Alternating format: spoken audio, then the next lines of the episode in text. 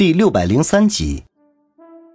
饭后，姚远从村民手中借来了一辆马车，上面铺了厚厚的被褥，送王宇上路。吃午饭的时候，他们便已经说好，子双要跟王宇回去拜见王宇的父母，约定好订婚事宜。稍后，八爷也会赶往春城与亲家碰面。王宇暗中担心回去没办法向其他人交代。可是事已至此，他也只能在回去的路上想对策了。八爷一直送他们到村口，才停下了脚步。那只终日徘徊在子双身边的小黄狗站在八爷的脚边，依依不舍地用吠声和主人告别。子双终于如愿以偿，心中万分欢喜。可是到了真要和慈父别离的时候，眼泪就在眼圈里打着转。再被那小黄狗这么一叫，顿时扑进了王宇的怀中，哭了起来。王宇只得低声安慰：“离情别绪总是最令人伤怀。”马车一路颠簸，终于走出了那与世隔绝的无名山村，将王宇三人送到临近县城，姚远便告辞离开。离别时，子双千叮万嘱，让姚远转告八爷，叫他尽早去春城。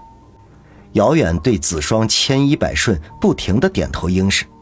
他看子双的眼神和八爷有几分相似，都充满了慈爱和宠溺。三人在县城里找了一家旅店住下，由王宇前去买次日前往江南省省城的车票。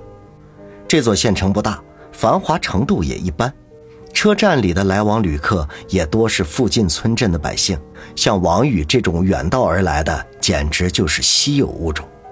王宇买好了车票，想着给林雪飞和子双买点零食，便在县里转悠了起来。看着异乡风情，最后在一家超市买了一大堆薯片之类的零食，才慢悠悠地返回旅店。不想，眼看就要到旅店门前的时候，他的手机忽然响了起来。他取出来看了一眼，竟然是常青山打来的。他心中不禁一动。暗道：莫非是老排长已经得手，向自己报喜的？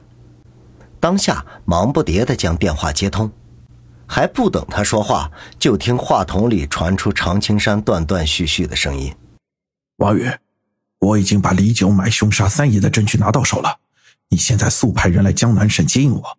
李九派了大批杀手追杀我。”王宇顿时倒吸了一口凉气：“排长，你在什么地方？”常青山飞快地说出了一个地名，王宇默默地记在心里，然后说道：“排长，我现在就在江南省，你在那里等我，跟你会合。”你一个人不行，让贺梅派天一堂的高手过来。”常青山说道。“我明白。”先不说了，他们的人来了。常青山飞快说完，直接挂了电话。王宇愣了几秒，拔腿就向着旅店狂奔而去。看样子，他不能陪林雪飞和子双回春城了。常青山随时随地都可能会有危险，他必须前去支援。这是一座有几百年历史的江南古镇，依山傍水，古香古色，小桥流水人家是这里最真实的写照。此时此刻，王宇就站在这条古镇的街头，望着空荡荡的街道，他的眉头几乎扭成了一个疙瘩。两天前，他接到常青山的救援电话，当晚向林雪飞和子双交代了一下，便连夜启程。这不但关系到常青山的生死，也决定他能否拿到证据将李九扳倒。于公于私，他都不许有丝毫的怠慢。途中，他与何梅取得联系，要他调集天一堂的所有人马赶赴此地。不过，春城距离此地路途遥远，行程上至少要比他晚上一天。按照何梅的意思是，等大队人马到了再一起进镇。可是救人如救火，王宇一赶到这里，便毫不犹豫的就走进了小镇。两天的时间，不知道常青山处于什么样的境地，他拿到了可以置李九于死地的证据，那李九肯定会倾全力抢夺。眼前这座百年古镇规模不小，想来本地居民肯定不少。可是此刻这里连个人影都不见，空气里隐约透露出肃杀之气。要么是这里的居民尽数被赶走，要么就是全部都被杀掉。而现如今的社会环境下，要明目张胆的杀进一个小镇的人，那显然是不可能的。所以，居民被赶走的可能性居多。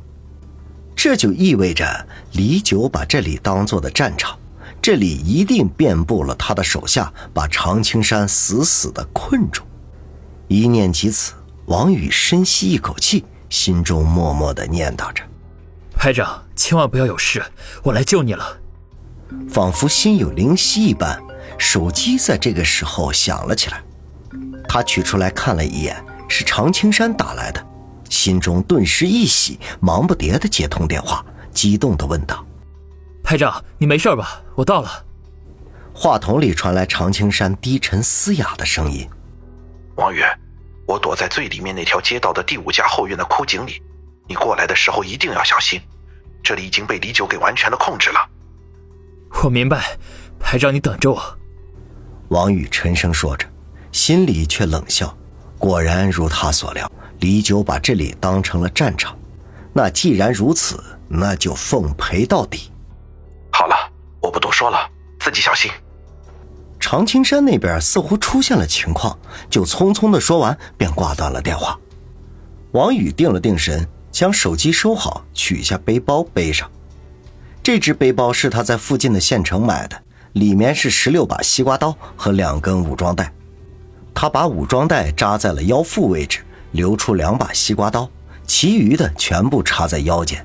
然后又从衣兜里拿出两条长巾，把西瓜刀刀柄和手掌绑在一起。一切准备完毕，便大步的向古镇深处走去。既然这里到处都是李九的人，他就只能杀出一条血路来。刚刚走出十几步，前方两侧的门扉当中就冲出十五六个手持唐刀的黑西服，二话不说向他飞奔而来。王宇嗤笑一声，迎着他们就走了过去。双方刚一接触，便立刻砍杀起来。这些黑西服虽然个个彪悍，却远非王宇的对手，仅仅一个照面，便被砍翻了四人。想当年，王宇在街头赤手空拳力战三四十个小混混，最后只有他一人站立不倒。更何况他此刻手握武器，战斗经验也较以前强出百倍。短短的几分钟里，王宇就将这十几个黑西服尽数放倒，头也不回，大步流星地向街的深处而去。那十几个黑西服均是人仰马翻，失去了战斗力，不过性命却是无忧。其中一个人挣扎着爬了起来，从腰间摸出了一只对讲机，大喊道：“二十五组注意，目标向你们那边过去了，点子很硬，别大意呀！”说完，哇的喷了一口血，倒在地上直翻白眼。这条街不算长，只有百余米。王宇顷刻间就到了尽头，发现前方是个三岔路口。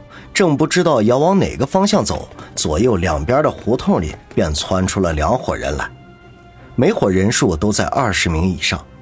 他们手中的武器和王宇遭遇的第一波人完全一样，全是刀身狭长的唐刀。面对四十多名手持凶器的壮汉，王宇不敢鲁莽，拔腿便冲进了中间那条胡同里。杀出的两伙人见状，不由分说便追了上去。前面的一番砍杀，王宇的体力已经消耗了不少，此刻奔跑的速度明显下降了很多。说话的功夫，就被几名黑西服追了上来，毫不客气的就举刀砍向他的后背。王宇岂能坐以待毙，闪身挪开，反手还击。这一耽误，大批追兵轰然而至，霎时间就打在了一起，数十人围攻一个人。没有嘶吼呐喊之声，只有刀身撞击在一起发出的乒乒乓乓声。